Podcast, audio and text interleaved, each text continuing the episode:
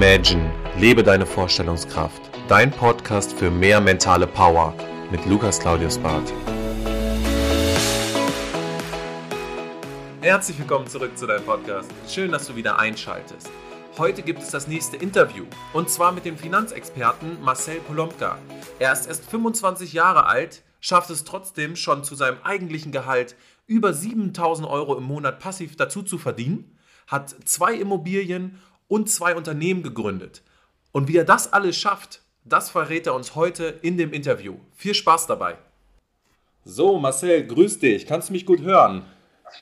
Ich höre dich gut. Hi. Ja, perfekt. So, wie ich eingangs schon erklärt habe, geht es heute um spannende Thematiken. Einmal um das ganze Thema Finanzdienstleistungen, natürlich passives Einkommen, Immobilien, aber auch viel um das Thema Mindset. Du bist erst 25 Jahre alt, beziehungsweise bald 26 und hast schon Sachen erreicht, wo ich einfach nur staune. Vielleicht um den Zuhörern einen kleinen Einblick zu gewähren, wo du so ein bisschen herkommst, was du ein bisschen gemacht hast, übergebe ich doch das Wort direkt einmal an dich und du kannst einfach ein bisschen mal was über dich erzählen. Ja, sehr lieben Dank. Ähm, danke auch für das äh, angenehme Intro. Ja, Marcel äh, Polomka, 25 Jahre jung, hast du ja schon erwähnt gehabt. Ähm, ja, wo komme ich her? Ich komme aus dem schönen Hannover.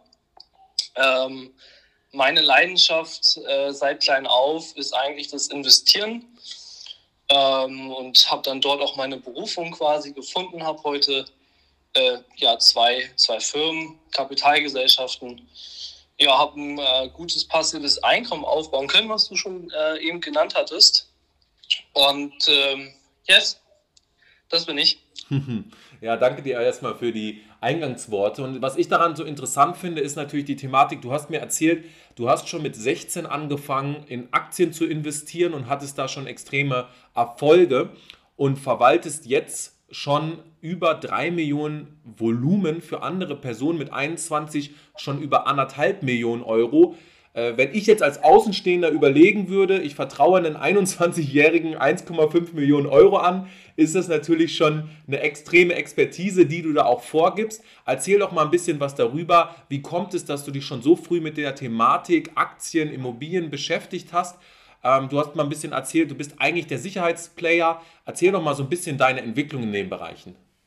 Ja, äh, um ein bisschen auszuholen, ich komme ehemalig aus dem Leistungssport. Ähm, ich habe äh, nebenberuflich und irgendwann auch hauptberuflich mal ähm, Fußball gespielt und habe das äh, Privileg genossen oder durfte das Privileg genießen, dass ich schon sehr, sehr früh ein bisschen Taschengeld äh, dazu verdienen durfte. Und äh, meine Eltern sehr, sehr konservativ, sehr, sehr sicherheitsorientiert, auch immer gesagt, Mensch, leg alles beiseite, was du beiseite legen kannst. Und ähm, mit 16 hatte ich, äh, habe ich tatsächlich angefangen, andere Bücher zu lesen und habe dann irgendwann gemerkt, Mensch, das Geld einfach nur, was ich damals, ich glaube, das waren 250, 300 Euro im Monat, ähm, einfach nur auf der Bank liegen zu lassen, macht jetzt nicht so viel Sinn. Ich würde es gerne arbeiten lassen. Und die Geschichte war eigentlich die, dass ich dann zur Bank gegangen bin und äh, musste ich ja damals noch mit meiner Mutter in Hand und gesagt habe, Mensch, ich möchte, ich möchte in Aktien investieren. Der hat mich natürlich, hat mich erstmal sehr, sehr schräg angeguckt mit einem 16-Jährigen. Ja. Ähm, nein, kurz und knapp, im Grunde habe ich es dann auch gemacht ähm, und hatte sehr, sehr schnell auch begriffen, wie es funktioniert und einfach sehr, sehr tolle Resultate. Und ähm, das ging so weit, dass ja eigentlich im jungen Teenageralter Freunde und Bekannte immer gefragt haben, Mensch, gib mir mal Tipps, was machst du da? Du hast super tolle irgendwie Renditen. Und das ist aber sehr, sehr gefährlich, weil man darf das ja immer ähm, nicht einfach so empfehlen. Wenn es dann schief geht, dann steht man immer blöd da. Habe mich dann auf Fußball konzentriert natürlich, äh, muss ich dazu sagen, und habe mich dann ähm, im Anfang 20 äh, schon mal verletzt. Und dann gesagt, Mensch, was machst du denn jetzt? Und bin dann meine Passion gefolgt ja, und bin quasi damals äh, nostalgisch in die Finanzdienstleistung gegangen, weil ich dachte, Mensch, das ist so der erste Step, wo ich wirklich was über Geld lerne. Mhm. Ähm, habe dann gemerkt, Mensch, ich muss mir noch sehr, sehr viel selber beibringen, weil häufig ist es dann so, man kriegt natürlich viel vorgelebt und war bereit, immer mein Netzwerk zu erweitern, habe dann über mein Netzwerk sehr tolle Referenzen und Erfahrungen bekommen, konnte das in dann meinen Beratungen mit anwenden Und die Zahlen klingen sehr, sehr viel oder sehr, sehr groß, aber das war natürlich nicht von Anfang an so. Da musste ich mich gedankentechnisch auch irgendwann erst hin entwickeln. Hm. Jetzt stelle ich mir so ein bisschen vor, wenn ich so viel Volumen verwalte, ist das ja auch eine gewisse Verantwortung, auch Druck, mit dem man da vielleicht teilweise umgehen möchte. Hast du für dich denn auch grundsätzlich Routinen, wo du gesagt hast, die haben dir die letzten Jahre geholfen? Was machst du so? Wo unterscheidest du dich da vielleicht zu anderen? Ja. Ähm, ein Vorteil, den ich sicherlich habe, ist der, dass ich sehr, sehr früh durch den Leistungssport schon unter Druck aufgewachsen bin. Ja, ganz klar. Äh, vor schon sehr, sehr großen Publikumszahlen damals auch gespielt habe. Und mittlerweile ist es so, dass ich tatsächlich feste Routinen in meinen Tag integriert habe. Ähm, dazu zählen phasenweise äh, Meditieren, dazu zählt eigentlich kontinuierlich in der Woche Sport. Und ähm, tatsächlich sich aber auch jeden Tag immer ein bisschen weiterzuentwickeln. Das heißt, ähm, ich habe meine Quellen, wo ich dann recherchiere, lese und am Ball bleibe. Hm. Jetzt ist ja auch immer so ein bisschen das Thema Affirmation, Visualisierung. Ja. Sind das so Thematiken, womit du auch gearbeitet hast? Unglaublich, ja. Also ich ähm, glaube, viele, die, ich sage jetzt mal, in der klassischen äh, Dienstleistung sind und besonders der Finanzdienstleistung, ähm, scheitern nicht an der Dienstleistung selbst, sondern äh, meistens im Kopf. Ähm, ich habe damals mit 20 gemerkt, Mensch, du machst relativ kleine Anlagen beziehungsweise ähm, relativ äh, Sparpläne und so weiter und so fort und habe dann halt überlegt, Mensch, was kannst du denn ändern und habe dann halt sehr, sehr schnell gemerkt, ich muss mein Denken ändern. Also da sind wir auch dann bei dem Thema Affirmation und habe dann einfach größer gedacht mit ein paar Hebeln, die ich da hatte, habe mich mit mir selbst selber sehr, sehr viel beschäftigt gibt es auch eine lustige Geschichte zu und ähm, habe dann auch sehr, sehr schnell, also das ist immer so Ursache-Wirkung, Resultate gehabt mhm. in viel größeren Bereichen. Mhm. Ja, absolut äh, sehr interessant. Jetzt bist du ja Finanzexperte, kann man ja sagen. Wir haben auch zu zweit jetzt schon die Tage sehr viel über das Thema Immobilien geredet. Das ist jetzt so ein bisschen der zweite Schritt, wo ich gleich ein bisschen mal drauf eingehen möchte. Aber wenn ich über das Thema Finanzen nachdenke, und du bist da ja sehr, ein sehr großer Experte, was würdest du jemandem raten, wenn er sich vielleicht mit dem Thema noch weniger beschäftigt hat oder vielleicht sich auch schon beschäftigt hat. Es gibt so ein bisschen auch immer Trends auf dem Markt. Es gibt ja. viele Zeitungen, die sagen dir, du sollst jetzt das und das kaufen. Was ist denn so ja. deine persönliche Meinung? Wie sollte ich mich auf dem Finanzmarkt positionieren? Wonach sollte ich gehen? Was sind da so deine Tipps?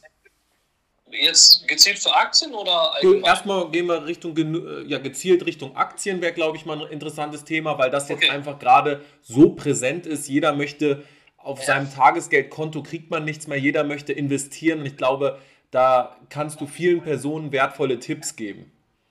Ja, also im Grunde ist es erstmal wichtig, also ich spreche jetzt mal von mir, was ich da sehr, sehr stark mache, die Nebengeräusche auszuschalten.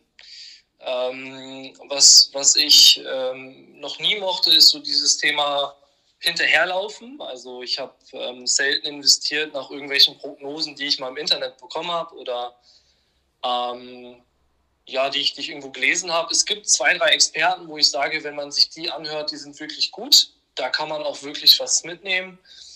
Und an sich ähm, einfach erstmal Wer ist das zum Beispiel? Da muss ich einmal einhaken. Vielleicht gibt Ja, sehr gerne. Ja. Ähm, also, wen ich da absolut empfehlen kann, einfach äh, weil ich da dann mit den Ansätzen auch selber sehr, sehr gute Erfahrungen gemacht habe, ist zum einen Florian Homm. Mhm. Ähm, auf der einen Seite, wenn es um ähm, Aktien, Total Return Ansätze geht und aber auch, und da gehen wir jetzt mal vielleicht auch so in den Rohstoffbereich rein, Sachwertbereich, äh, Marc Friedrich. Ähm, beides super, super Protagonisten, die einfach super toll Mehrwert auch auf YouTube ganz, ganz gratis rausgeben. Also kann ich da nur empfehlen. Okay.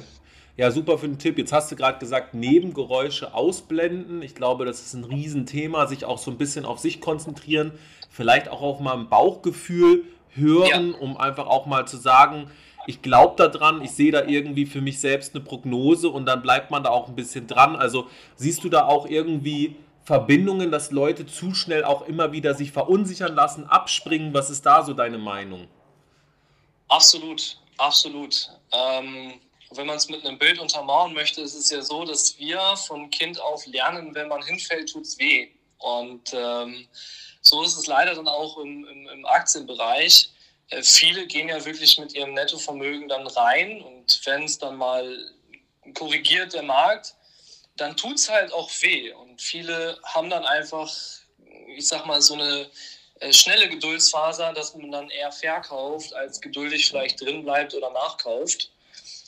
Ähm, und an der Stelle absolut. Also ist immer strategietechnisch. Ne? Man kann sowohl kurzfristig als auch langfristig investieren und ähm, wenn man von Aktien spricht, dann definitiv mindestens zehn Jahre aufwärts. Mhm. Ja, das ist immer ganz interessant, wenn man gerade sieht, jetzt auch so die Thematik mit, mit China, was jetzt die letzten Wochen war und wie viele Personen dann schreiben, soll ich die und die Aktien verkaufen und nur weil es halt einmal knallt, wollen die Leute alles verkaufen und werden total hibbelig und unsicher. Und äh, das ist ja, glaube ich, auch die Situation, warum so wenig Personen dann am Ende von 100% erfolgreich sind, weil die dann einfach beständig bleiben und äh, vielleicht sogar eine Chance nutzen zum Nachkaufen. Und äh, ja, sehr interessante Aspekte. Jetzt gehen wir mal so ein bisschen in die Richtung, du hast zwei Unternehmen gegründet, du befasst dich auch viel mit dem Thema Immobilien. Also da geht es ja viel um eine Wertschöpfungskette, wo du sagst, du möchtest dir was aufbauen. Ähm, jetzt wäre für mich so ein bisschen interessant, Woher kommt das, dass du so unternehmerisch ja. aktiv bist? Was ist da so deine Vision? Ja, ich habe mich äh, persönlich selbst sehr, sehr ähm, stark mit dem Thema Vermögenswerte bzw. Aufbau mit Vermögenswerten beschäftigt und hatte immer den Wunsch oder den Gedankengang, Mensch, ich möchte mal aus meinen Vermögenswerten leben können. Also ich investiere gut oder ich baue gut auf und, und kann daraus leben. Ähm, das war erstmal die Grundmotivation, die ich hatte, weil ich bin in einem zwar sicherheitsorientierten ähm, Verhältnis zu Hause aufgewachsen, aber meine ganze Familie ist ja selbstständig oder haben eigene Unternehmen und ähm, ich sag mal, wie die Erziehung, so die Prägung, ähm, habe ich das dann mitbekommen.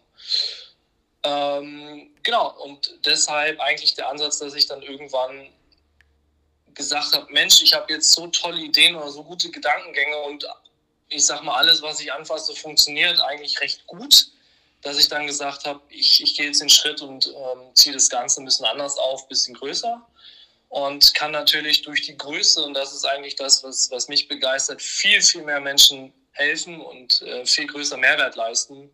Und äh, das steht natürlich im Vordergrund. Hm. Jetzt sagst du das Thema Menschen helfen. Was würdest ja. du denn jemandem empfehlen? Ich gehe jetzt da mal von aus, dass wir jetzt mal über einen klassischen Bürger in Deutschland reden, der ja ein gutes Einkommen hat, ähm, aber ja. sich dann auch die Frage stellt, was sollte ich jetzt tun und äh, was würdest du denn so jemanden empfehlen? Also äh, wie sollte der loslegen, in welche Richtung sollte der laufen, was, was empfiehlst du da so? Ja, ich glaube, ganz wichtig ist im ersten Step tatsächlich, sich einfach bewusst zu machen, ähm, was macht man genau? Ähm, ich habe leider die Erfahrung machen dürfen, dass viele gar nicht wissen, äh, wo teilweise Ausgaben produziert werden. Und ich sage mal, der erste Ansatz ist der, zu gucken, kann man denn seine Fixkosten, die man hat, äh, grundsätzlich minimieren oder reduzieren äh, und unnötige Dinge erstmal weglassen. Weil schon hat man automatisch einen etwas größeren Lifestyle, wenn man sich vielleicht im Monat 50 Euro mehr äh, kaufen kann oder auch investieren kann. Und das Zweite ist äh, natürlich dann in der aktuellen Wirtschaft, also die äh, sinnloseste Lösung ist aktuell tatsächlich äh, das Geld bei Niedrigzinsen auf dem, auf dem normalen Konto zu lassen. Welche Alternativen halt gibt es einfach da draußen und sich dann entweder selber sehr, sehr stark damit beschäftigen oder sich einfach jemanden, wo man dann sagt, Mensch, den nehme ich an die Hand, ähm, dazu holen, der einen einfach dabei hilft, unterstützt und einfach als Wegbegleiter an die Hand nimmt. Wichtig, nicht nur Theorie, sondern jemanden hat, der einem wirklich auch dann aktiv in der Umsetzung auch hilft. Hm. Ich hatte das im letzten Interview mit dem Michael gefragt und ich finde das immer so ein interessanter Aspekt. Es geht ja sehr oft um das Thema Umfeld, Mentoren. Ja. Hast du in deinem Umfeld Leute, wo die würdest du als deine Mentoren bezeichnen oder wie sieht so aus mit dem Thema Umfeld? Wie doll hilft dir das? Also sag mal zu der Thematik mal was, äh, wie du dich da so positionierst. Bist du da irgendwie so der ich sag jetzt mal, der Lonely Wolf, der so sein eigenes Ding macht, oder bist du da schon in deinem Netzwerk äh, sehr gut äh, unterwegs? Ähm, also ich bin grundsätzlich jeden Tag am Netzwerken und also zweierlei. Das eine ist, dass ich mittlerweile ein sehr, sehr großes Netzwerk habe, ähm, habe aber auch früher sehr stark aussortiert. Also muss ich dazu sagen, also ich habe mir irgendwann wirklich ähm, bewusst einfach gesagt, okay, wer kann mir auch natürlich irgendwo jetzt helfen oder aber auch wer fördert jetzt, ich sag mal, gar nichts so wirklich, ob es gesundheitlich, sportlich, psychisch, wirtschaftlich war und habe dann einfach gesagt, okay, ähm, meine Zeit ist mir wichtig, ich glaube, wir sollten da einfach vielleicht getrennte Wege gehen. Mhm. Mittlerweile muss ich sagen, ist es so, ich genieße die Phasen, wo man netzwerkt. Ähm, wir haben in unserem Unternehmen selber ein Team aus 12, 13 Leuten ähm, sehr, sehr schnell auch aufbauen können und auch zu sehr, sehr vielen Geschäftspartnern. Ich genieße aber auch die Ruhe. Also in der Ruhe liegt ja auch für gewöhnlich die Kraft und ähm, daher auch das Thema Meditation und ähm, bin auch gerne mal alleine, um aus diesen Sachen Kraft zu schöpfen, Ideen zu schöpfen für, für ja, die anderen Themen dann im Netzwerken, die, die, die Handlungen etc. Mhm. Jetzt hattest du ja schon gesagt, du bist sehr gut vernetzt. Du hattest mir mal ja. zwei, drei Beispiele gegeben, mit wem du da auch besonders äh, vernetzt bist und teilweise auch Informationen erhältst, ähm, die sehr wertvoll sind in der, in der Finanzbranche. Mhm. Ähm, wo siehst du denn auch jetzt in den nächsten Jahren Trends? Was würdest ja. du sagen? Also von einem Trend zu reden ist vielleicht auch das falsche Wort, aber wo siehst du denn Potenziale und Möglichkeiten, wo wir uns deiner Meinung nach darauf hinbewegen und wie sollte ich mich vielleicht, wieder das Thema ist keine Anlageberatung hier, aber wie sollte ich mich vielleicht diesbezüglich trotzdem positionieren? Welche Chancen siehst du auf uns zukommen? Yes. Ähm, ich versuche es mal vorne so ein bisschen chronologisch aufzubereiten. Also da habe ich schon eine ganz klare Strategie und für mich einen Fahrplan, den, den teile ich da gerne. Ähm, zuallererst investieren in Menschen. Ähm, das heißt, wirklich Menschen geben und nehmen, einfach Wissen aufbauen und Wissen akkumulieren. Ja, das ist einfach heute mittlerweile das A und O. Wir sind im Informationszeitalter und der, der schneller Informationen bekommt oder hat, der ja, gewinnt halt nur mal äh, am Ende auch das Spiel. Wenn wir jetzt in so den Aktienbereich reingehen, wie würde ich persönlich dort aktuell investieren? Ich muss dazu sagen, ich bin aktuell nicht im Aktienmarkt investiert, also das ist, denke ich, auch eine ganz wichtige Info meinerseits. Ich würde investieren tatsächlich wertschöpfungstechnisch erstmal, würde ich schauen, dass ich mich am Anfang der Wertschöpfungskette setze. Ich würde sehr rohstofflastig zum einen investieren. Also ich würde zum Beispiel schauen, okay, wie sind die Erzeugnisse insgesamt von gewissen ähm, Unternehmungen und würde zum Beispiel äh, in Holz, ja, es gibt Holzfonds, Holz-ETFs, die sind teilweise um 30, 40 Prozent jetzt innerhalb des Corona-Jahres gestiegen. Ähm, in solche Sachen halt reingehen, weil diese Sachen dann gebraucht werden im Nachfolgeprozess für die Unternehmung. Ja, Waren und Dienstleistungen werden damit hergestellt und so weiter und so fort ich würde sehr ähm, ja, auf, auf, Konsumgüter investieren, die nicht zyklisch sind. Nehmen wir mal sowas wie Geschirrspültabs, ähm, allgemein Waschmittel, das wird immer gebraucht, mhm. unter anderem auch Nahrung. Mhm. Und Beispiel so ein Favorite von mir haben, glaube ich, gar keine auf dem Schirm oder sehr, sehr wenige äh, Gefängnisimmobilien, ja, gibt es auch teilweise. Ähm, die wird es nach Corona geben, die wird es in Corona, zur Corona-Zeit geben. Also sehr, sehr, sehr äh, antizyklisch auch ein Stück weit. Mhm. Genau das in dem Bereich. Ich selber bin ein absoluter Fan von Rohstoffen und natürlich auch von Immobilien. Und im Immobiliensegment, ähm, fast ist im Allgemeinen, es ist immer eine Frage, wer bekommt gute Deals natürlich. Ähm, das ist ganz klar. Für einen neutralen Investor, der anfängt, ähm, bitte, bitte weg von A-Lagen hin zu eher in A-Lagen C-Standorte oder B-Lagen, generell B-Lagen und ähm, dort einfach respektive ähm, gute Einheiten noch finden. Und da arbeiten wir ja mit unserer Firma gegen den klassischen Markt, die alle behaupten, äh, Immobilien sind teuer. Ähm, sind sie grundsätzlich, wenn man sich die A-Metropolen anschaut, aber es gibt noch sehr, sehr gute Lagen, da sind sie doch noch sehr günstig. Und kann aktuell auf die nächsten 10, 20 Jahre tolle, tolle Möglichkeiten mitnehmen. Mhm. Jetzt hattest du gesagt, du bist in Aktien nicht mehr investiert, da vielleicht mal so als kleine, kleinen Input. Das äh, liegt ja bei dir daran, weil du jetzt einfach gerade extrem viel in deine unternehmerischen, selbstständigen ähm, ja, Daseinsberechtigungen da investiert hast und da dir etwas aufbaust. Ähm, ich glaube, das ist vielleicht an der Stelle nochmal wichtig zu sagen. Jetzt wäre für, für mich noch relativ wichtig, so ein bisschen, was würdest du denn persönlich, und die Frage stelle ich immer ganz gerne, was hättest du denn vielleicht anders gemacht oder vielleicht schon früher angegangen, wenn du jetzt nochmal fünf oder zehn Jahre zurückgehen könntest? Zehn Jahre wäre vielleicht bei dir ein bisschen überspitzt, aber wenn du fünf Jahre nochmal zurückgehen würdest, was würdest du vielleicht anders machen? Ja, ich hätte mir viel früher immaterielle Assets aufgebaut. Ähm, was meine ich damit? Fähigkeiten, Wissen, Know-how. Und ich hätte mich viel früher noch für meine Umgebung, ich sage mal so gern sexy gemacht. Ähm, um einfach, ähm, ja, einfach viel schneller an diesen Punkt zu kommen, wo ich natürlich jetzt irgendwo bin, erstmal vom Wissensstand und dass ich natürlich viel schneller aus meinen Investitionen oder von meinen Vermögenswerten natürlich leben kann. Hm. Ja, jetzt hatten wir eingangs natürlich gesagt, äh, das Thema passives Einkommen, da haben wir jetzt noch gar nicht so rüber geredet. Ähm, das ist immer so ein schwieriges Wort, weil jeder sagt immer, ja, ich möchte passives Einkommen haben, aber zwischen haben, wollen und wirklich dann auch besitzen ist ja immer ein großer Unterschied. Was gibt es für passive Quellen, wenn du jetzt sagst, du, du hast da wirklich einen, einen tollen Income? Worauf greifst du da zurück? Was sind da so kleine Tipps und Tricks, neben natürlich irgendwie Aktien und Dividenden? Das Thema ist gerade bei ja. dir raus, aber ich denke, das ist jedem bewusst, dass man da passiv ähm, generieren kann. Äh, was sind da so deine, deine Fokussierungen? Ja, äh, ich glaube, es gibt passive Einkommensquellen, die sind vielen noch gar nicht bewusst. Ähm, ich ich versuche es mal so ein bisschen aufzuarbeiten. Also im Grunde ganz klar natürlich Immobilien, äh, muss man dazu sagen. Gerade wenn man ähm, mehr verdient, ab 50.000 aufwärts, kann man halt auch Steuern im Privatvermögen umwandeln. Das Thema hatten wir auch jetzt vor kurzem und äh, kann über diese steuerlichen Themen dann sehr, sehr schnell Cashflow positiv halt gewisse Themen darstellen und sogar noch ja, sehr, sehr große Summen von der Steuer natürlich absetzen.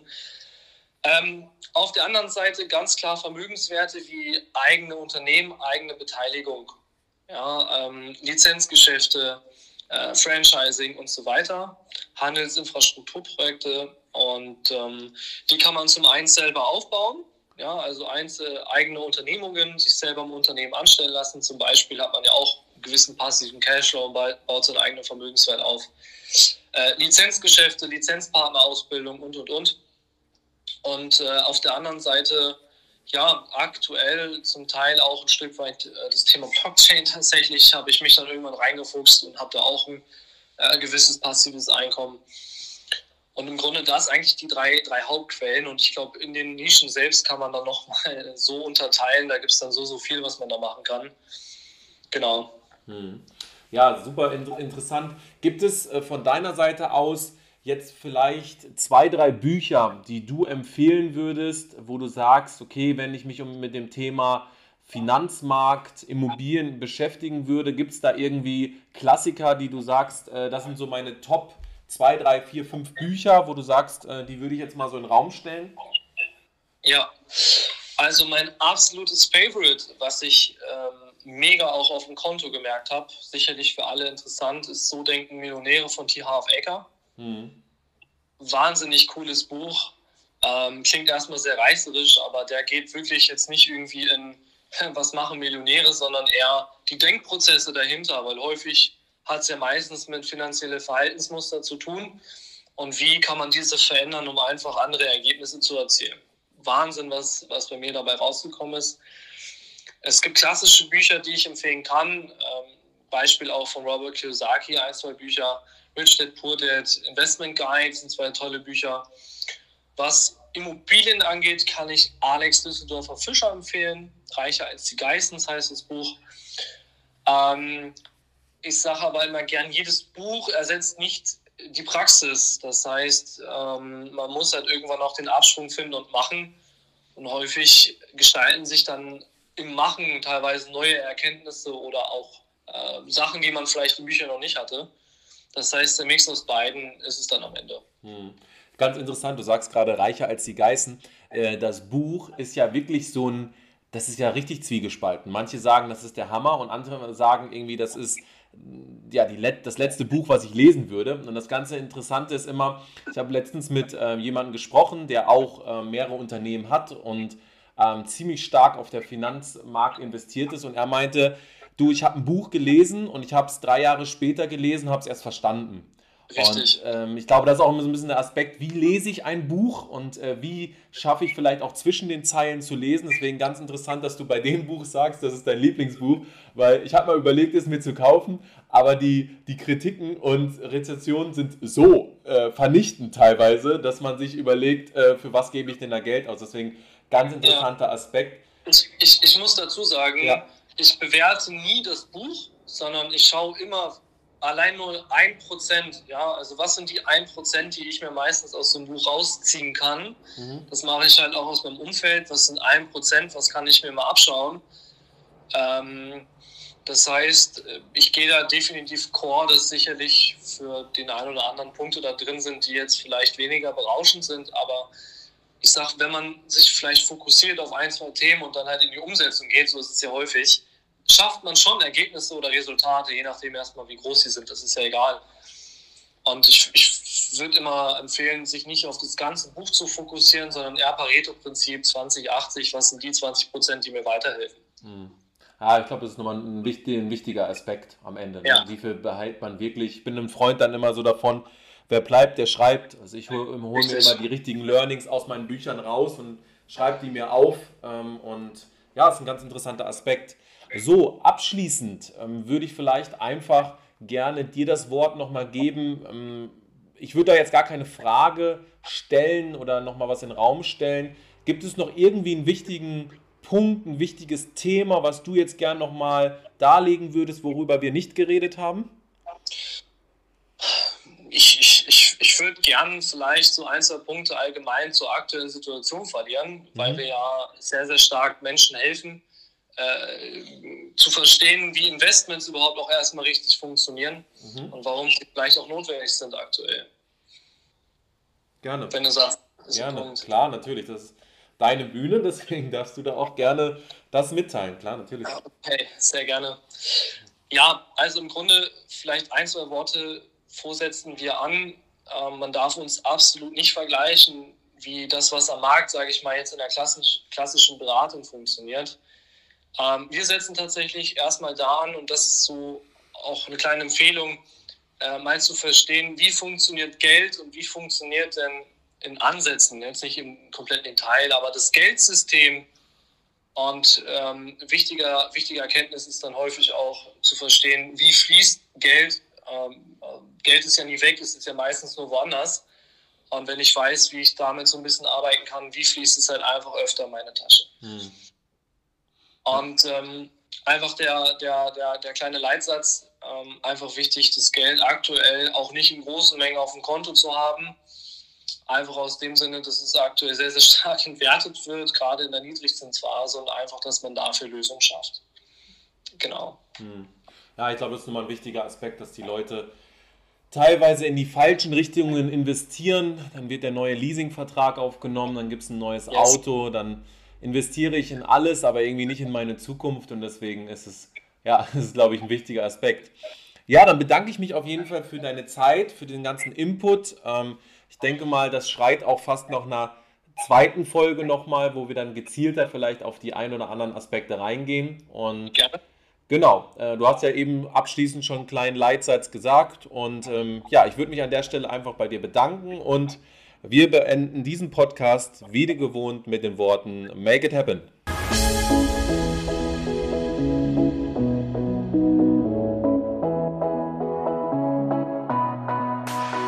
Imagine, lebe deine Vorstellungskraft. Dein Podcast für mehr mentale Power mit Lukas Claudius Barth.